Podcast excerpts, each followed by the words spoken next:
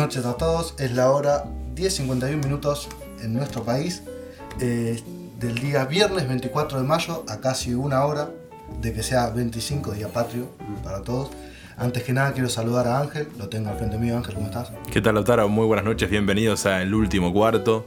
Los vamos a acompañar en su mañana, su tarde, su noche, donde nos escuchen. Ahí vamos a estar con ustedes. En el momento que sea. Bueno, y a mi derecha lo tengo a Santiago Bauduyen. Santi, ¿cómo estás? ¿Qué tal, Lauti? Ángel, un gusto estar nuevamente acá después de varios días, pero estamos acá. Nos está acompañando una música de jazz de fondo, muy Ajá. suavecita, muy tenue. Lamentablemente, Santi, todavía no lo puedes escuchar. Eh. Nos falta una salida más para el auricular, pero de a poco Es relajante. Este, sí, sí. Si quieren podemos hacer una cuenta en el banco. Este, los que les guste el podcast, este, pueden ir donando, hacemos una vaquita entre todos y compramos una salida más para que puedas entrar vos también y escucharte a vos mismo. Pronto, pronto quizás este, ya vamos a estar con las mejoras en el estudio. Bueno, en, este, en esta noche, en este nuevo postcat, postcat, como- Podcast. postcat, bueno, Bueno, sale, ¿cómo sale? En este cassette sería. Ahí está bien, me exacto, me gustó sí. más. Vamos Sí, sí, vamos sí. a argentinizar. Aparte en el cassette va, va a volver a salir de nuevo. Claro. Eh, Sí, como está de nuevo, volvió Es en forma de ficha. está de moda el vinilo de nuevo. Sí. Es cierto, los, los Pronto los cassettes, eh, los compact disc. Me la complicaste al pelo. Bueno, eh, hemos decidido afianzar un tema que son las series, las películas, ¿por qué no los libros, no? Eh, bueno, volviendo, se nos ha ocurrido también porque este fin de semana pasado eh, se dio el final de Game of Thrones, la serie que causó furor en, mucho- en muchas personas eh, que estuvieron en vela para ver cómo terminaba, así que hemos decidido encaminarnos en, este, en esta serie de, de por qué, eh, qué película, qué serie o qué libros nos marcó en, esta, en este camino. Eh, no sé cuál de los dos quiere arrancar nombrando alguna. Eh, si querés arranca vos, ¿no? Más que nada para contar lo que es Game of Thrones. Mm. Bueno, como, como. Porque nosotros no la vimos. No, no. Ah, No, no somos contemporáneos de esa serie que ya lleva varios años en, en la televisión. Sí, sí. Bueno, son ocho temporadas. Este, este último, como bien dije, terminó el domingo pasado, eh, donde hubo cierto revuelo por un final que no quiero spoilear, ¿no? Pero, Está muy bien. Sí. Eh, se, tení- se temía ver si en esta época del machismo, el feminismo, quién iba a realmente sentarse en un trono, ¿no? Así que bueno, para dar una breve introducción, es eh, obviamente un, se, se basa en la época me- medieval, Ujú. se imaginarán que hay espadas, sangre, eh, peleas por tronos, reinos y además dragones. Ajá. Así que es un. Es muy parecido a Vikingos. Va, no muy parecido. Tiene un cierto aire en lo que son las cruzadas, el, el he- el hecho de ir e intentar reinar eh, en el reino de otros y ver quién tiene eh, el poder. Así que es atrayente, pero hay que, hay que. no es para todos los gustos, ¿no? Hay muchas personas que les gustó, pero como bien acá estamos presentes, hay dos que no la vieron y uno que sí, así que Mm. es raro ver el, el lado bueno de una serie. ¿Cómo se la recomendarías a un amigo en todo caso? ¿Qué le decís? Che, mirá, a vos que te gusta la literatura y te gusta los griegos, lo antiguo, este, quizás esto sea para vos. Sí, es un poco distinto, podría decirse, porque tiene un poco de todo. eh, como dije, tiene dragones, tiene guerras, tiene muertos que caminan. eh, ¿Zombies? una especie de zombies que aparecen como si ha- han visto los memes eh, con el invierno. Ajá. Así que obviamente tiene un poco de todo, así que es raro y es eh, eso por ahí es lo que es un poco atrapante para el espectador. ¿sí? Si habría que encuadrarla en algún género, ¿cuál sería el, el género? ¿Aventura? Eh, Sí, podría ser eh, aventura, un poco la parte bélica, Ajá. Así que entraría todo en esa, en esa trama. Corregime una Sí, pregunta no. que tengo sobre la serie. Además de, obviamente, la aventura, la- las batallas, también tiene cierto contenido político, o sea, ese interjuego que se da. ¿Hay ¿Se hace hincapié en eso o en realidad no? Eh, sí, tiene un poco de política, pero obviamente relacionado a lo antiguo, ¿no? ¿Quién, quién es el verdadero rey? ¿O quién tiene que gobernar eh, si sacan a alguien, si muere alguien o si matan a alguien? Eh, obviamente también se da el juego de, de las casas, de, de- de zonas, ¿no? que se divide en siete casas que reinan. También eh, está toda la parte de, de si sos hijo de quién tenés el poder o si también se da un juego con la- las capacidades que tiene un, uno, si, si es o no hábil con la espada o no. Claro. Así que eso es un poco entretenido, pero raro también. Bueno, así que ahora ya habiendo hecho un pantallazo, vamos a ver eh, series que, que nos han marcado o que nos gustaría que vuelvan a salir. O por qué no, que tengan otro tipo, una película. Sí. Ángel. Se me ocurre, bueno, ya que dijiste la película, la de los simuladores. Sí. O quizás volver, ¿no? Porque es una serie del año 2002. Claro, ya queda bastante atrás, sí. sí. Me vi las temporadas en Netflix. Este, porque cuando Hace estaban. poquito, era, sí, hace poquito. Sí, sí, le había enganchado un que otro capítulo por YouTube. Lo importante de todo es que Netflix este, pudo poner las dos temporadas y eso este, ayudó muchísimo porque quizás en YouTube tenés tal capítulo pero de la otra temporada y no están todos los, todos los videos y bueno, eso después aparte la calidad en la que recopilan todas las temporadas, eso está bueno. Yo creo que en mi caso fui, no sé si de los pocos, pero eh, pude disfrutar de los capítulos cuando lo iban pasando por Telefe. sea, Eh, que- ¿En su momento, en, en el su 2002 o en ahora, en los No, últimos no, años? no, no, eh, en el 2002 me acuerdo de haber visto capítulos, pero después con el pasar de los tiempos también tipo, como bueno, otra serie, Casados con Hijos, Claro. Sí. que, viste, que todavía sigue en la pantalla, así que es eterna. Sí, yo particularmente con no soy eh, gran consumidor de series eh, ni películas, la verdad. Eh, nunca tuve cable en mi, en mi casa ni, ni tampoco cuentas de estas plataformas que ahora traen eh, contenido audio- audiovisual. Te vamos a prestar una cuenta. No, no, igual no hace falta, no, no tampoco me, me atrapa demasiado, pero sí puedo decir, bueno, un poco eh, rememorando la época en que se estrenó, sí, en, el- en los años, eh, los principios de este siglo, eh, sí, me acuerdo, recuerdo varios capítulos y cuando instalamos internet en casa, que también fue ya entrando en el año 2009, 2010, por ahí. Empecé a buscar contenido de este tipo que recordaba que pudiera estar y ahí sí me vi los capítulos por, por YouTube de los simuladores todos y varias veces y eh, eh, al alcance estaban, así que... Siempre hay que volver a las bases. ¿no? Fíjate Sí. vos lo que dijiste, ¿no? Varias veces, lo vi varias veces. Sí, sí. eh. Esto hasta el día de hoy, este, lo que hizo este muchacho Cifrón, este gran director, de generar ese contenido que quizás hoy en día este, falta en las series, en las películas, en Sí, los que siempre este, sigue siendo actual, dibujos. es, es contenido atemporal que lo podés ver como en su momento, en el 2002, en el 2009, o lo podés ver ahora eh, como en las plataformas de Netflix y, lo, y sigue siendo totalmente actual. Es- eso es lo bueno, creo. Yo Y también, no te aburre. y no te aburre. No, es cierto. Sobre todo entretenido. Yo también me acuerdo de, de otra serie así para aportar, Hermanos y Detectives. que Sí, del mismo director. Sí, de la misma época. Así que era, era sobre dos hermanos, obviamente, uno que era detective y un hermano eh, inteligente, o no quiero decir nerd, pero era inteligente. No, era, digamos, eh, una inteligencia superior, esos Sí, chicos con mayores que, capacidades. Claro, que lo ayudaba a resolver eh, los casos. Así que esa me acuerdo como una serie que, que también me encantaba ver junto con los simuladores. Después que dijiste Casados con Hijos, por ejemplo, bueno, 2005 y 2006 fueron el auge de, de Casados con Hijos. Lo Sí. siguen pasando porque la gente lo pide. Lo que ocurre también es que son eh, producciones eh, locales, más allá que por ahí tienen estilos distintos, pero bueno, eh, que eran de- por televisión abierta y es de las pocas que quizás quedan en el inconsciente de las personas, sobre todo la generación del, de aquellos, bueno, como nosotros nacidos en los años 90 y en adelante, y bueno, y mayores también, pero que Pero creo más en nosotros. Sí, sí, sí. Y pero tiene que.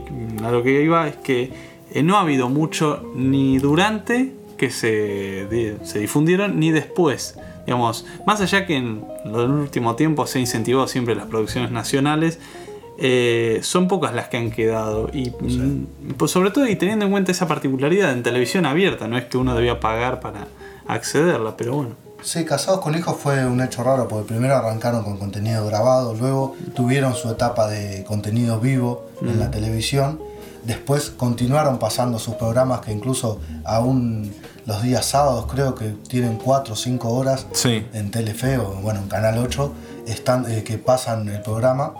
Eh, el tema es que hace un tiempo había salido la noticia que podían volver, eh, pero en teatro creo que era Claro. la idea. Y entre los comentarios surgía la, la duda si iba a ser o no aceptada o si se iba a tener que ayornar a los tiempos que estamos viviendo con la lucha de- del feminismo, de, de la lucha de la mujer. O- obviamente recordemos que Casados con Hijos eh, mostraba un lado gracioso, eh, obviamente, de lo que era la vida de los argentinos, ¿no? Sí, a un paréntesis, un recordatorio, un recordatorio que tuve. Eh, Casados con Hijos en realidad no era producción nacional. El formato fue comprado Sí, a Estados Unidos, la- la- el guion, la idea base, y ahí fue reproducido en Argentina, no en esto que venía diciendo. Eh, sí, yo creo que tiene que ser tomado, eh, por lo menos ahora cuando se reven, y está bien esa revisión histórica que se hace como en cualquier aspecto de hoy en día que es analizado, digamos. Eh, pero sí es también comprenderlo desde el humor. A Sí, ver, claro. creo que es como decían, reflejando una realidad, eh, eh, una parodia, del- Sí, porque sí. obviamente eso no es un reflejo de las, de las familias argentinas de alguna manera.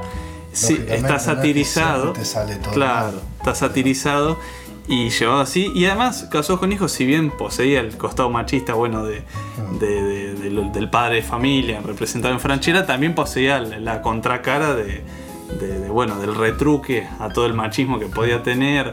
Eh, no poseía, digamos, digamos, una cuestión que uno pudiera decir que fuera a censurar o que fuera a, a contradecir todos estos valores que hoy por ahí se están reviendo.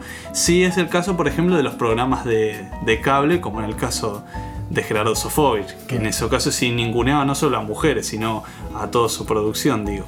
Sí, pero bueno, lo que yo quería ir es obviamente el caso de que el hombre era quien trabajaba, la familia que se quedaba en la casa y hacía todos los gastos, producía gastos, el hijo que era un, un boludo, por así decirlo, y la hija un, Una torranta. Una torranta. Sí, sí. Ese, creo que eso se vería, no sé si lo tomaría tan bien la sociedad de hoy en día.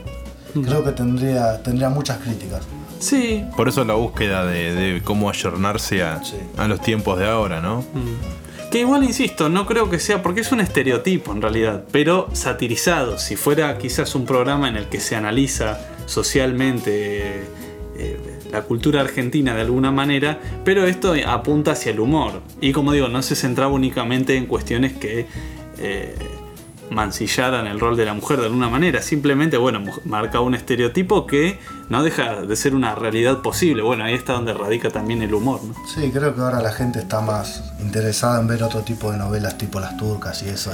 Sí. Aparte pues son- salen baratas, primero el principal. Mm. Sale barato comprar el formato de afuera y te la explotan desde Eso las sí. 2 de la tarde hasta las 8 o 9 de la noche y te ponen una ficción solamente argentina. Y como no es buena, porque No, hoy en día está en decadencia la ficción argentina, no hay algo bueno. Hoy en día hace mucho, creo Este, que sí, sí. sí, sí, sí, vamos a decir que sí. Por eso todavía no hubo nadie que empate o sea mejor que los sargentos, mejor que los simuladores, mejor que lo que habías nombrado vos hace un rato, la de hermanos y detectives. correcto. Sí, Ficciones bueno, que quedaron en el pasado y hasta el día de hoy, ¿qué pasó que, que no hubo una buena producción? Que los últimos fueron por ahí el puntero, el marginal, que estuvieron. Sí. Bueno, todavía sigue, ¿no? Sí, es Marginal. reciente. El Marginal, de hecho, ahora bueno, viene una tiene tercera otra nueva temporada. pero. ¿Vos la después- viste? Sí, sí.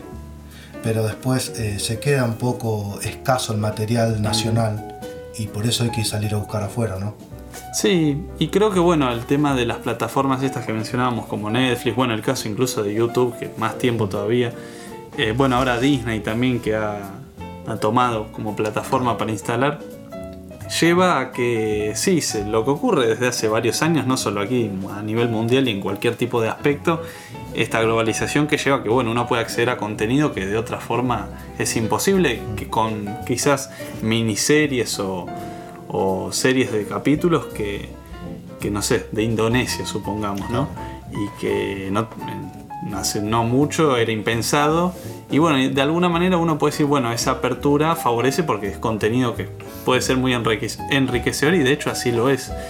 pero también eh, individualiza y torna eh, que uno no se sale de ese eje que a uno le puede interesar y no, no tiene otro tipo de, de- entrada, ¿no? Y al mismo tiempo, bueno, también genera eso, ¿no? La poca producción a nivel local, que ya era escasa en su momento, bueno, ahora quizás más. Sumado, perdón, al desfinanciamiento del Inca y etc. Sí, sí, eso por supuesto, más que nada la crisis económica que, que se está viviendo. Quizás si hay un cambio de gobierno, no sé si esto va a reflotar este, la industria del cine eh, y de, lo que sería el audiovisual, porque el, el vaciamiento que fue fue muy, muy importante y realmente, bueno, llevaría unos años volver a retomar esas, esas cosas que impidieron, bueno, el crecimiento de- de la industria local. No, lógicamente. Ya que estabas hablando hace un ratito de, de las producciones, quería decirte que cómo cambió la, la tecnología, cómo cambió todo el alcance de la mano de, por ejemplo, de tener, este, de poder encontrar algo en YouTube, como dijiste vos hace un par de años cuando te pusieron internet. La llegada de Netflix, por ejemplo. La llegada hoy en día de lo que se llama Spotify, que es otra plataforma para escuchar música, podcast, todo lo que vos quieras. Y, y qué más tenemos, ¿no? Por ejemplo, el- después las redes sociales, lo mismo con el WhatsApp, toda la comunicación al alcance de tu mano, podés hacer videollamadas, antes tenías que bajarte el Skype Sí, sí. si querías verle la cara al otro, o inclusive en el Messenger, Messenger. Si tenías webcam, uh, eras un lujo ya. Y si tenía micrófono la webcam, Ya está. eras top. Eh, No cualquiera. no, no para cualquiera. Eh, y con respecto, bueno, a YouTube y a Netflix, que realmente no es caro pagar la suscripción por mes, alrededor de 150 pesos, 180, máximo 200, depende también los codificadores, ¿no? Que son la gente que, que lo puede ver a la vez. Y de a poco va, va creciendo. Realmente ahora igual están en disputa porque Disney compró Fox, Claro. este, compró los derechos de, de Star Wars también. Y al tener Fox tiene los Simpsons, por ejemplo. Claro. Y a su vez, bueno, está en disputa con Netflix porque quiere también abrir su propia plataforma de todas las películas desde el año 1930 hasta el día de hoy. Y bueno, subir todos los contenidos y las series y subir desde la primera temporada de Los Simpsons hasta las últimas. Que ya que hablo de Los Simpsons, quería remarcarte, ¿vieron ese capítulo que sale Michael Jackson? Eh, En Los uno de los primeros. eh, de las- sí, sí, sí. Con todo el revuelo de que hubo con Michael Jackson, bueno, ya murió hace 10 años. Este los abusos de pedofilia que decían, este, las acusaciones, las falsas denuncias.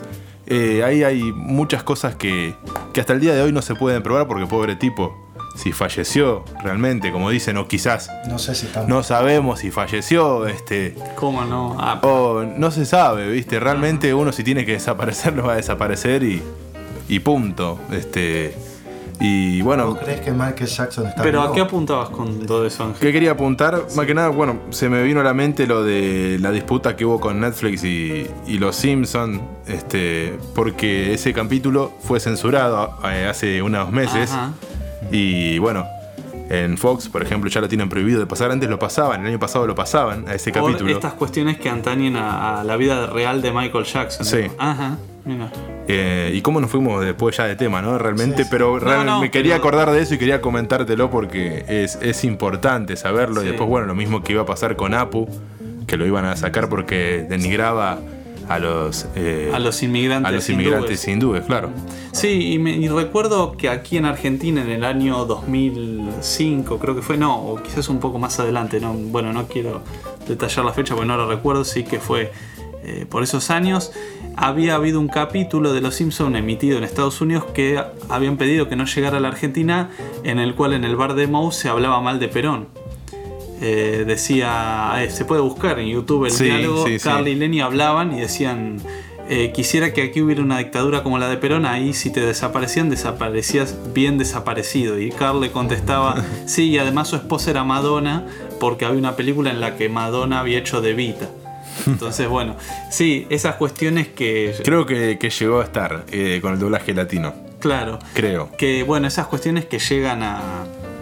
eh, como- bueno, así como se sacó ese capítulo de Michael Jackson, un poco esa revisión y otro poco el, el modo en que manejan la información o el, el contenido en sí, que es obviamente influenciable a la opinión pública. Totalmente. Bueno, eso es lo que decían de Michael Jackson, es lo que veníamos hablando antes de ayornarse a las épocas, ¿no? Ujú. Bueno, después, para cambiar un poco de tema, porque creo que nos fuimos. Nos fuimos bastante, sí. eh, Santi habló de El Puntero, una Ah, serie sí. que, que te gustó. ¿Qué, Sí. ¿Qué opinión tenés? O bueno, si querés hacer un resumen. Sí, eh, la vi varias veces, la verdad. Eh, No lo terminé de ver yo. ah, ¿no? No, me Ah. quedan un par de Creo capítulos. que son todavía. 43, 44 capítulos, por ahí, sí. Eh, bueno, tiene un, un elenco bastante bueno. Eh, Julio Chávez es quien interpreta al puntero, que es el protagonista, el gitano, le llaman ahí en el, en el- En la serie. En la serie, sí. Serie, novela. Sí, este, y en realidad tienen otro nombre, estos unitarios se le dice, Claro, sí, creo. unitarios. no, unitarios son los que no dependen un capítulo detrás de otro. En este caso, esta es una serie, propiamente dicha. Sí, el elenco es muy interesante, no recuerdo puntualmente los nombres, salvo el de mm, Rodrigo de la Serna, bueno, como mencioné también a Julio Chávez y entre otros. Eh, no, no me, per- me- me- no me perdono no saber justamente los nombres, de- porque además son actores que, que- que son Claro. comunes, que uno los ubica fácilmente. Pero sí, es muy interesante. eh, la serie retrata, bueno, una, la realidad eh, De la sociedad política, en realidad. Sí, y de la sociedad política y de mu- en muchas oportunidades. Ah, Luis Luque, ahora lo vi de lejos, bueno, es quien hace de uno de los laderos de, de Julio Chávez. Eh, también actúa, bueno, ahí lo estamos revisando. Bárbara Lombardo, Sí. tocayo acá tuyo. La Pochi, sí. La Pochi. Sí, no recuerdo el nombre de la esposa de Julio Chávez. Eh, también es una actriz reconocida, pero bueno, no importa. Eh, lo tendremos al inmediate y cada uno podrá consultar donde desee. Eh, lo cierto es que, bueno, retrata un- una escenografía de, la política en Argentina lamentable, pero que no deja de ser verdad, con sus pros y sus contras, ¿no? Eh, que es cómo se, cómo se maneja la política interna en un barrio. cómo, bueno, cómo lo llevan adelante en cuestiones de negociados internas. Eh, y es muy interesante por, como digo, por la actuación que tiene y por eh, quizás una cuota de humor hasta cierto punto. Siempre, bueno, Sí. aparece por el lenguaje que utilizan. Sí, en Eh, 39 episodios muestra la realidad cruda. Sí, y uno siente, no digo que. Argentina. Claro, y uno siente, más allá de que no sea una realidad propiamente dicha, obviamente es una ficción, pero con ciertos conceptos reales que uno aprende un poco. No quiero decir que con esto haga una formación política, ni mucho menos, porque también el objetivo es entretener. Pero sí que uno visibiliza una realidad, como ocurre, como mencionábamos en el marginal, a la que uno está totalmente ajeno, dependiendo de las clases sociales y el ámbito donde se mueva, bueno, eh, le, da, le da lugar a una realidad que uno quizás muchas veces eh, le escapa por, Sí, y- sí. y de forma inconsciente, ¿no? Sobre todo, bueno, el personaje secundario, ¿no? O coprotagonista de Rodrigo de la Serna, que hace de Lombardo. Sí, muy buen actor. Este, de la sí, Serna, sí, varios personajes que él ha hecho, sí, sí. Eh, el problema que tiene el muchacho para salir adelante, que se está drogando cada dos por tres y quiere tener quiere ayuda y el gitano hace como que cumple en todo caso un rol de padre con él Totalmente. y, y cómo se manda cagada tras cagada y, y bueno, intenta remediarla, pero después bueno, vuelve a fallar y así está Sí. este, en una ruleta girando y girando, bueno, con problemas este, que al fin y al cabo los terminan perjudicando, pero bueno, la idea es tratar de salir de todo eso, ¿no? Sí, bueno, después también otra, otra serie que, que es parecida es El Marginal, que también, ¿viste? ¿La viste más de una vez antes? Sí, o- sí, y cada temporada por lo menos dos veces seguro. Ah, miércoles. Eh, ocurre, a mí particularmente me ocurre eso con las series. eh, Las buenas series, ¿no? Claro, eh, no quiere decir que todas las que yo mire sean buenas o incluso las que no mire que sean malas. Me refiero a esto de que aclaré de que no soy muy afecto, muy adepto a mirar Netflix o algunas produc- producciones que han surgido ahora. Eh, no solo por el costo, obviamente, digo, sino porque a fin de cuentas uno puede encontrar en Sí, internet. la o- podés ponerse en cualquier plataforma de internet y está Exactamente. de manera gratuita, así que... Sí, sino por una cuestión de, de que me gusta y también porque como también me, me ocurre con el caso de los libros, eh, por ahí en una primera instancia lo leo, me empapo, me quedan ciertas cosas y volviéndolo a leer, bueno, me no que me resulte eh, algo que haya pasado de largo, pero sí me gusta volver a hacer hincapié en algún aspecto y todo y, y bueno, y uno le, le sigue encontrando cosas de alguna manera, ¿no? Claro, con el rever de los capítulos Claro. ah, mirá cómo me salté esto. O Qué interesante. O sí. es lo mismo. O decir, uh, esto estaba bueno Sí, y lo volvés tal, a ver. tal cual, tal cual. Sí, suele pasar seguido eso. Sí, sí, sí. ¿Alguna otra anécdota? Una de, la- de las series que, que me gusta y que se la pueden llamar como de culto es Breaking Bad. Ah, no la vi. Esa. Todos tuvieron un- el, lo- todos los que vieron la, la serie que viste vos, Game of Thrones, Claro. este, la pasaron realmente mal muchos, este, y, y es lo que leí en Twitter sobre el final que no era lo que esperaban. No sé el final, No, te lo No, yo tampoco. no sé el Es final, verdad, no- no pero sabía eso que- que la gente estaba eh, muy triste. Y después, sí. bueno, los memes con la serie que a mí me encanta, de Breaking Bad, como la mejor y hasta el día de hoy no fue superada. Ajá. La serie de qué trata, bueno, básicamente trata de un profesor de química que tiene una deuda, eh, una hipoteca, ¿no? Que está a punto de perder eh, la casa. Y el muchacho, bueno, fue, eh, le detectaron cáncer y para buscar una salida de eso se encuentra con un exalumno que justo vendía este, marihuana y este, le había llegado la noticia de que eh, en un allanamiento ahí hacían metanfetaminas, que es eh, la droga que es un cristal, bueno, que se parte y después, bueno, este, se consume.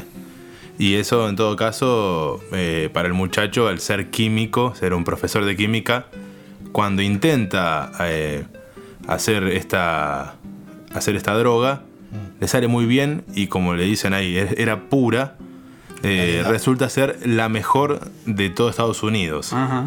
Hasta que llega, bueno, hacia los cárteles mexicanos, como la mejor de Estados Unidos. Y bueno, el muchacho termina trabajando para otras personas, eh, no le cuenta a la familia todo lo que iba haciendo. Y no quiero seguir contando mucho porque realmente Pero se vale la pena. Se- eh, lo que quiere es el poder absoluto de, de todo el condado, más que nada para eh, tener todo el dinero y ser el capo en lo que es este, las metanfetaminas. Y bueno, en ese caso tiene al ex alumno como acompañante, colega, que también le enseña a cocinar. Él era un vago, realmente no sabía nada de química, pero bueno, le dio una mano y mirando, aprendiendo, cocinando los dos juntos, bueno, fue entendiendo de qué se trataba. Claro, Y pensaba en esto que. de Mar Botana, ¿no? Cocinando. claro bueno, No sé se si- la dice cocinando. Ahí, por ejemplo, en la, en la serie lo decían así. Claro, no sé si le apunta a eso también la serie, pero el hecho de que el hombre se esté por. tenga una enfermedad terminal también hace. Te lleva siempre al extremo, ¿no? No, y, y también, claro, da el salto a eso, a, una, a algo que no se animaría en caso de estar sano. Y por una que necesidad vender- más que nada familiar, no Claro. llegaba a fin de mes, este y eh, diversas cuestiones que allá en Estados Unidos, si vos no tenés la hipoteca al día, este, te corren directamente. Mm. tal cual. ¿Y lo ves factible esto? ¿Lo ves posible, digamos, que un profesor con una enfermedad terminal que esté apretado con las deudas se ponga a vender marihuana como, como arrancó y después eh, todos los demás drogas? ¿O, o decís, es bien una serie? Y puede ser. Sí, eh, más que en realidad yo pensaría. ciertamente en verídica en cómo algunas se cosas. plantea- cómo se plantaría uno ante una situación límite, ¿no? Porque digo. Si no tenés otra y realmente vos decís, bueno, nunca lo hice, pero tengo la habilidad y el conocimiento para quizás introducirme en esto y, y quizás me vaya bien, como quizás no. mm, Pero realmente él quería un bien para su familia y, y poder, bueno, eh, darle lo mejor. mm. Ahora también, ¿cómo te muestra que, que vos crees que sos bueno en algo? Ah, supongo yo, ¿no? Que yo no la vi a la serie, pero sos bueno como docente y terminas siendo el mejor eh, cocinero, como Sí. decís vos, de droga de, de Estados Unidos. Es raro, tiene su lado raro, puede ser que, que sea atrapante también por eso, ¿no? Después, bueno, uno de los personajes que, que también marca y hace un antes y un después en la serie, tiene su eh, precuela, le podemos decir, porque ese personaje cuenta, es un, un abogado eh, que lo defiende a él en cierta parte, cierta parte de la serie y ob- obviamente lo ayuda a, por ejemplo, tiene que cambiar de identidad y bueno, tengo un contacto para que te dé una mano. O, por ejemplo, bueno, tratar de, de lavar guita, cómo podemos hacer para que no, no me encuentre la cana. ¿Cómo...? Este muchacho, eh, perdóname, No, este, por favor. a este actor, bueno, le terminan haciendo otra serie que se llama Better Call Saul. Que se llama Mejor llamen a Saúl, que era su eslogan, eh, su publicidad, y esas publicidades yanquis, baratas, eh, que dice, bueno, llame ya y te sale así, son bien bizarras, con muchos colores, y el, el fondo verde de atrás que le pueden poner, no sé, un, un paisaje y, y digamos, esas que, que son de bajo costo, que vos decís, bueno, Sí, las típicas Son llamativas. 4 de la mañana. Tal cual. Está con insomnio. Y bueno, terminan garpando. Bueno, en Estados Unidos sí. Y ese tipo donde eh, ocurre la serie era el capo y todos lo querían venir a ver porque el muchacho te resolvía problemas este, eh, con tu pareja, te ganaba los juicios, hacía un montón de cosas que Multifacético. lo llevaban, claro, y además este, un, un loco con una personalidad que, que tenía un carácter realmente este, llamativo, ¿no? Más que nada por lo que transcurre después en la serie. Y en su propia serie te cuenta el antes y el después, cómo llegó a ser, quién era esa persona. Y bueno, el año que viene recién vamos a tener la nueva temporada de Better Call Saul. Este, porque realmente, bueno, sí iba a estrenar este año. Y hubo un problema con el guion que no gustó. Y como no gustó, dijeron, bueno, muchachos, a trabajar de nuevo. Y bueno, vamos a ver qué pasa el año que viene. Esperemos que, que sea buena. Entonces, Ahora- yo no la vi tampoco, pero Una pregunta antes de. eh, no, se habló. mu- En realidad no es que se habló mucho. He conocido más de una persona que ha dicho que por ahí la primera temporada, yo no la vi tampoco, de Breaking Bad, como que era de alguna manera a modo introductorio. Como que es necesaria pasar esa. pasar, y me refiero que quizás se hace tedioso para llegar a lo, a lo jugoso, a lo bueno Sí. que viene después. ¿Vos considerás que es así, Ángel? Sí, es verdad. Es, eh, los primeros capítulos son densos. Ajá. Son densos, quizás decir, no, pero no me gusta. Yo la arranqué tarde, realmente, porque salió en el año 2008 y terminó en el año 2013. Ajá. Este, mi mamá la- en el año 2015 cuando pusimos Netflix este, la empezó a ver y yo dije, nah, que la voy a ver, a esta, a la otra. Bueno, cuestión me pongo una noche, vi los primeros 40 minutos y la dejé. Y un año más tarde la empecé. Ajá. Y dije, bueno, voy a, darle una chance. Voy a un capítulo más, un capítulo más, un capítulo más. Y después, bueno, me clavé todas las temporadas de, de Breaking Bad. esa, esa es una buena pregunta. ¿Cuántos capítulos se le, se le da a una serie para saber si realmente te gusta o no? ¿Y de cuánto tiempo duran los capítulos? Aproximadamente Sé que como 40, una hora más o Ah, menos, hora, hora y moneda como Ajá. máximo. Pero ¿cuántos, cuántos Sí. le darías qué? ¿Dos capítulos? ¿Uno? Yo creo que para conocer una serie mínimamente tenés que darle 10 capítulos. Mm. 10. 5, si no. Estás hablando de casi un día, Sí. Claro. ¿no? Yo creo que sería lo mejor que le des 5 capítulos para poder entender la historia, entender a los personajes, entender cómo va a ser la trama. Ujú. Que después, bueno, se va a ir desarrollando con el pasar de, de los episodios. Sí. En todo caso le estás dando casi una temporada, porque más Sí, o menos... claro, tiene 10 capítulos. Algunas tienen capítulos, 10, sí. algunos tienen 8, algunos tienen 5, Claro, claro. 12 capítulos, o sea que le estás dando una temporada. Una temporada sería tu recomendación. Mirá la primera temporada creo que sí. para ver si te gusta. Sí. O casi, sí. Sí, pensaba en esto, una curiosidad. ¿no? Porque, Sí. eh, perdóname, No, no, Eh, por favor. cierro con esto. Sí, sí. El- perdona. No, no, por favor. Pase usted. Este, Pase. sí, sí, después de usted. Este, para entender esta, por ejemplo, no, no podés mirar dos y ya está, ya entendí de qué ocurre. No, para el, el tipo que quiere ser el capo. Y bueno, como dijo Lauti, el desarrollo hasta que empiezan a pasar cosas. Claro. eh, como diría Macri, aprende- como diría Macri, pasaron cosas. Pasaron. Este, tenés que darle un Acá- tiempo, Claro, le tiene que dar tiempo a que aprenda a cocinar, ¿no? por supuesto. Porque si no estás muerto. No, pensaba una particularidad ahora que, que nunca había notado, una serie de particularidades, pero arranco con esta. Pensaba en esto que se da, que vos decís, bueno, requiere un tiempo y como decía Lauti, casi un día, 10 capítulos de una hora más Sí, o sí, menos. sí. Mediodía. Claro. Son 10 horas. Pero digo, Ponele. en esta época donde se apunta a lo inmediato, a, a lo corto, a algo que te atrape rápido, es como una especie de doble esfuerzo poder centrarse en ver un. Encima, con un- un adicional, ver eh, contenido o leer contenido que uno lo hace de forma ociosa, ni siquiera es que uno está estudiando, que uno debe hacer el ejercicio mental en pos de otra cosa. Sí, Digo, sí. aquí es Que uno únicamente... se sienta para disfrutar, Claro, relajarse. justamente. Y lo que uno tiene que hacer es hacer un- una especie de esfuerzo de voluntad que a uno le puede costar más o menos. Ya a mí particularmente ver 10 capítulos de introducción y que del minuto cero no me atrape, me cuesta muchísimo. Sí, me pasó lo mismo. Me cuesta muchísimo. A mí personalmente, como digo, de hecho también me pasa con los libros. Eh, Yo sí en las páginas eh, de, 20, de entrada, 30. sí, y menos te diría. Si de entrada no me atrapa el ambiente, los diálogos, o aunque no haya diálogo, digo, eh, no hay algo que me dé un algo intrincado, realmente no puedo. No puedo porque... Sí, coincido. Y, y he perdido esa capacidad de, de- de resistencia alguna o de, de paciencia. Bueno, un poco por eso, por la época en que uno tiene Sí, que estar sí. pendiente del celular, Claro. Porque eh, llamadas. uno quiere todo ya. Claro. Realmente uno quiere todo ya y, y pierde esa paciencia eh, como lector, como espectador. Sí. Pero digo, esa particularidad que aún en, digamos, las mismas causas que sean en esta época, eh, al mismo los mismos que producen este tipo de, de- de tecnologías, de plataformas, al mismo tiempo exigen en este caso, por lo menos, al menos con las series de larga duración, que uno les preste más atención cuando uno se acostumbra a hacer justamente lo contrario. contrario. Sí, yo en el caso de las series por ahí, cuando me decido a ver alguna, le doy 30 minutos, Claro. ya casi terminando el primer capítulo, y si por ahí te cierra por algún lado o Mm. tiene algún, por ahí ves el segundo capítulo y ya si no te gustó, No, a otra fue. cosa. Sí, y no sé, veo una película. Creo que Sí.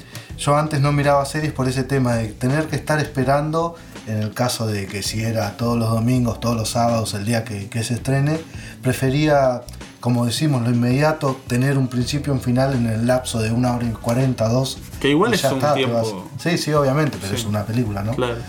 Así que después terminás y te vas Hmm. a hacer otra cosa.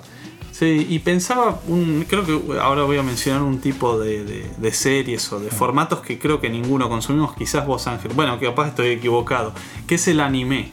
Yo en particular no, no conozco. No, no, yo Claro. no consumo anime. Sí, tengo No, amigos he visto que... lo- Claro, alguna, pero no. claro, Dragon Ball, Dragon Ball Z. Todos esos. Bueno, y en ese caso, al venir de otro tipo de cultura como es la japonesa, el oriente, que uno también no, no conoce demasiado, pero bueno, yo por gente a la que conozco que es muy fanática, muy, muy concentrada, Yo también eh, tengo tienen este gente que Claro. aprecia mucho, inclusive va a estas convenciones de anime, le- Claro.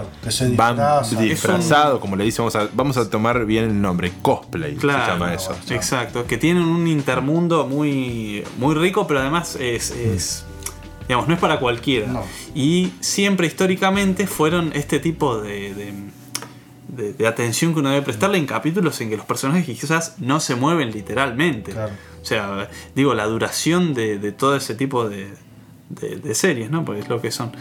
eh, que requería un nivel de atención y de, de- de apreciación que si uno no está preparado es muy difícil que se mantenga. Sí. Yo creo que bueno, en estas que, que nombramos así, no sé si se dieron cuenta, pero hubo un predominio por ahí por series eh, de, de temática policial. Sí. No sé si se dieron cuenta, el marginal, eh, después nombramos el puntero, Ángel siguió con Breaking Bad. eh, Sí, Hermanos y Detectives. Hermanos y detectives. Hasta, también. si me atrevería a decir, los simuladores, más Los- allá de los sí, casos, tiene su- tiene un armado sí. eh, estratégico, bueno, sí. por los personajes. Claro, así que Mm. Se da, nos dimos cuenta ¿no? Que, que rondamos un círculo por ahí. Mm. Que por ahí, por eso no entra, como bien dijiste, eh, el anime o otro tipo de, de series. Ujú. Eh, yo creo que otra por ahí, a mí que a mí me gustó, otro formato diferente de serie de la que venimos hablando es eh, Sherlock Holmes. No Ah, sé si cierto. alguno la vio, tiene un, son creo que cuatro temporadas y es eh, un formato raro porque cada capítulo dura una hora cuarenta. Ah, lo mismo que dura una película. O sea que cada capítulo es muy extenso. Entonces ese es otro formato raro y que bueno, en mi caso a mí me, me gustó y, y estuvo muy bueno. No sé si alguno la pudo ver. No, Yo no, recuerdo que vos no. me la recomendaste y vi los, un par de capítulos. Eh, No recuerdo si tenía esta particularidad. Acá era estilo unitario, más allá que seguía. eh, cada caso sí, era sí. independiente Cada del caso- anterior. Sí, pero eh, era diferentes casos, pero siempre te- se une por algo. Claro, ¿no? algún personaje que claro. vuelve. Ajá. O, o que siempre eh, sería el malo que está atrás de todo. Moriarty. Es el mismo, en este caso Ujú. Moriarty es el mismo. Pero obviamente cada caso es diferente. Ajá. No, no es que se, se van hilando. Es una adaptación, digamos, a esta época, ¿era? Sí, Sí, sí, sí. claro, claro, bueno. Sí, eh, bueno, las historias de Sherlock Holmes sí son muy interesantes en ese sentido. Y las adaptaciones que había incluso en dibujitos eh, animados, no sé si conocen, pero eh, existe también una adaptación Sherlock Holmes en el siglo XXI, XXI o XXII, no recuerdo, creo que es 22, en el que, bueno, eh, a- trata los casos de, así de ese estilo. Eh, sí. eh, bueno, y es en dibujito. Y el formato es tan bueno, están tan bien armados. El, el con- el, eh, los casos en sí, la, bueno, que independientemente de la época o de los conocimientos, eh, terminan resultando muy buenos. Y bueno, y esto era un poco lo que pasaba, que nada, no tiene nada que ver con la época victoriana en la que en realidad transcurre el personaje de, de Arthur Conan Doyle. Sí, también, bueno, eh, salieron dos películas eh, buscando este formato, ¿no? De, de intentar ayornar todo. Después, ¿qué otro tipo de serie así o películas que, le- que- que les guste, que recuerden con cariño tienen? Ángel, ¿alguna que se te venga a la mente? Una película Sí, este, o serie. Eh, bueno, en mi caso puede ser, me, me gustaban mucho las de Harry Potter de chico. Claro. Me jugué casi todos los videojuegos de Harry Potter. este, bastante interesantes, ¿no? Eh, la- las películas, tanto como los videojuegos. Porque, bueno, eh, la historia de- del, del chico que, que le asesinaron los padres y tenía una habilidad con la varita mágica y, y él no sabía, por eso este, se forma alguien tan especial ahí dentro de la institución y por eso es tan apreciado. Y bueno, después, además de tener que luchar contra quien mató a sus padres, este, El innombrable. el innombrable, claro. Sí, sí, el que no debe ser nombrado. Este, pero realmente es una película que, que gusta y mucho. Y ahí voy a hacer el stop. Y voy a decir la verdad. Todavía no vi la última parte. O sea, la, son las 7. Son 7 películas. Claro. No vi la parte 2 todavía. La parte 2 de la última. Porque estoy esperando el, el- tengo el día justo, el clímax, que se me dé todo como para poder ver esa última parte, ¿no? Sí, yo las últimas partes las Como que no me siento superado todavía para poder cine. verla. Yo, yo fui con mi hermana, fui a verlas al cine, las Ajá. últimas. Sí. Sí, creo que también porque por la época en la que estábamos, eh, fuimos casi creciendo con el personaje de chicos, por la época, con, la, con el tiempo también con el que iban saliendo las películas, ¿no? Eh, Santi, tengo entendido, de, de buena fe tengo la información De buenas verídica, fuentes. sí, eh, que leíste eh, los libros, ¿no? Sí, y no exagero cuando digo que los leí más de 100 veces cada uno, literalmente, eh, no es por exagerar. Más de 100 veces y de hecho creo es una cuestión, esto ya una opinión personal, pero creo que a quien ha leído los libros no le pueden gustar las películas salvo alguna parte porque no es de ninguna manera fidedigna y de hecho la historia, los valores que transmite el libro eh, no tienen nada que ver con las producciones, más allá que puedan ser buenas, ojo, creo que a partir de la película número El Cáliz de Fuego, que es la cuarta, La cuarta. no tiene nada que ver con el libro. La 1 y la 2 y la 3 pueden dejar ciertos aspectos afuera que es entendible para la industria del cine, pero no son fieles, mantienen una, una esencia de... base. Claro. Em, pero creo que como decías vos, para nuestra generación, eh, JK Rowling marcó un... eh, convirtió en lector a mucha gente. Eso Sí, es a, a ese, a ese tema quería llegar, al tema de, del formato papel y, y su adaptación a- al cine, ¿no? Eh, mucha gente quedó decepcionada y por el pues también en contraparte están quienes prefieren ver la película. Ujú, Eso ya va en el gusto de cada uno, ¿no? Tal cual. tal cual. Pero a lo que quería llegar, a, a Ángel, que vos dijiste que no viste la sería la parte final, eh, creo que ahí fue donde más se notó esa con- contracara de- del libro a la película. Ujú. Ahí estuvo, creo que, un- una gran bre- brecha donde eh, se, se notó el repudio de la gente, ¿no? En cierta parte. Sí, de todas maneras creo que hay un público que consume Sí, sí. todo tipo de contenido, desde un llavero de la Snitch hasta Sí, sí. el primer libro que lo siguen leyendo hasta el día de hoy. Sí, yo, yo los tengo justamente, no tengo el llavero del Snitch, pero tengo eh, el búho. Ajá, Mirá. Hedwig. Claro. ¿Cuándo ves que Lechuza, por allá encima? Claro, yo cuando fui a, Ah. a Inglaterra, eh, mi hermana, que le encanta Harry Potter, incluso compró los libros en inglés. Ajá. Ah, Algunos. miércoles. Sí, no sé para qué, pero... ¿Sabe inglés? Sí, sí, sí, así que tiene los libros eh, obviamente traducidos, pero siempre, viste, está bueno tener el original, así que se los compró y bueno, estuvimos en una tienda de, de Harry Potter cuando estuvimos en Londres y bueno, obviamente te- tendría que traer algún recuerdo y, y eligió. Creo que también tiene un vaso de esos para llevar y tomar café y eso, también tiene, tiene lapiceras, libros, tiene todo. Así que somos, creo que en casa cada vez que está Harry Potter se pone. Son Harry Potter teólogos. Sí, sí, se puede decir. Bueno, tengo uno- un grupo de, de amigos que son fanáticos de Volver al Futuro. Ajá. Y yo ahí debo pedir disculpas por nunca vi ninguna película. Y eso que las por cable, la- por televisión abierta las han dado, pero nunca. nunca- No, vale la pena. Vale Sí, la pena. la- las podés llegar a encontrar remasterizadas, inclusive en calidad HD, muy buenas. Ajá. Este, y la verdad que, que es muy linda. Realmente eh, todos lo- los sucesos que, que a uno le esperan, ¿no? Por ejemplo, en una de las películas, uno de los personajes eh, hace como que es Donald Trump. ¿Viste? y cómo sería el futuro si el tipo gobernara. Eh, o al menos este, es lo que se, se demuestra, ¿no? El peinado que tenía el tipo, eh, la cadena de hoteles. Y cuando lo, tra- transportan al futuro. La patineta. Eh, sí, la patineta, bueno, hace un par de años atrás hizo un experimento que decían que eh, dentro de de un par de años esa iba a existir y iban a poder este, andar en la calle. Realmente muchos quedaron como diciendo, es verdad, va a pasar lo de la patineta de volver al futuro. Al final no era una joda, pero bueno, Aclaremos ante una patineta que, que Sí, sería con- levitaba. conozco cierta. Sí, sí. Lo único que salió así, por decirlo de alguna manera real, fueron eh, las zapatillas. sí. No sé si se acuerdan que tocaba un botón y se ajustaban al pie. Eso se sa- salió una, una marca, no vamos a nombrarla, ¿no? Pero sa- sacó, sacó las zapatillas de Volver al Futuro. Hmm. Realmente eh, es muy linda peli, te la recomiendo. Si la querés ver, podés encontrarla en cualquier lado. No sé si estará en YouTube, ¿no? Porque YouTube censura la mayoría de De películas. todas maneras está. es- sí, Está. Sí, Sí, yo pensaba, mm, quizás, bueno, una vez más me remito a, lo- a las producciones nacionales, más que nada porque uno, bueno, se identifica por ser de, de este lado del mundo, digamos, ¿no? Y por el, y por el, contenido social e ideológico que transmiten. A mí una película que me ha generado mucho es em, Un lugar en el mundo, en la que actúa Federico Lupi. No sé si la conocen, pero bueno.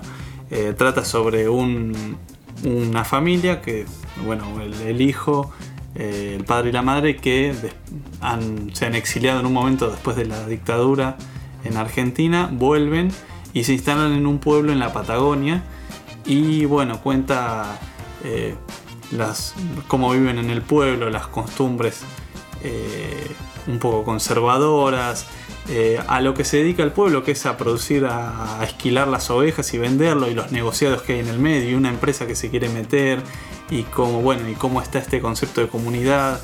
Llega de hecho alguien que, un español que viene a estudiar y cómo lo recibe, bueno, etcétera. Distintas cuestiones, pero a lo que va puntualmente, y por eso el título de la película, apunta a, bueno, entonces después de todas las miserias que pueden encontrar en el pueblo, ¿por qué se queda este hombre que, encarna a Lupi eh, en el pueblo? ¿no? Y él dice en un momento, eh, ah, porque hablan de irse a Buenos Aires, bueno, y él dice, eh, yo no me puedo ir, yo, yo soy esto, dice, cuando uno encuentra su lugar, eh, no puede irse. Y yo, a mí me referencia mucho porque, bueno, aquí en- cuando siempre digo lo mismo, creo que lo repito en algún podcast anterior, eh, por ahí yo no me siento argentino, me siento marplatense, pero no tiene que ver por un desprecio a, sino por una cuestión de arraigo a, a las calles de estos barrios, ni siquiera de toda Mar del Plata, de la zona norte. A, a las vivencias que transcurrí. Yo voy de mañana, de madrugada, de noche, por la tarde, caminando o en bicicleta o en colectivo en las calles de- del barrio nuestro y, y siento que me acoge y que también me, me siento yo ahí. Quizás en otro lado no me siento yo. Bueno, es un sentimiento que tiene que ver obviamente con las vivencias personales. Pero bueno, es esa frase, un lugar en el mundo. ¿no? Sí, es donde uno echa raíces. ¿no? Es donde uno es. Mm. Yo soy acá, soy Santiago. Y en otro lugar yo no sé si sería Santiago. Más allá que me fuera a Uruguay, supongamos, ¿no? Bueno, ya llegando al fin, ya siendo las 12 de este día 25 de mayo, vamos a dar por finalizada otra nueva etapa de este cassette, ¿no? Para, para todos, bueno, darle la- las buenas noches, Ángel, despedirme vos. Nos estamos encontrando en otro podcast de En el último cuarto. Así que esperen ya la próxima emisión, la próxima grabación dentro de poquito que va a dar que hablar. Bueno, Santi, muchas gracias por estar acá otra vez. No, gracias a ustedes. Y como siempre, una vez más estaremos. Y feliz 25 de mayo a todos y a todas quienes escuchen. Bueno, muchas gracias a todos. Feliz 25 de mayo, como dijo Santiago. Y esto fue otra vez. Y esperemos volvernos a juntarnos pronto. eh, el último cuarto de este podcast para el negro y para todos. Muchas gracias. Chau, hasta luego.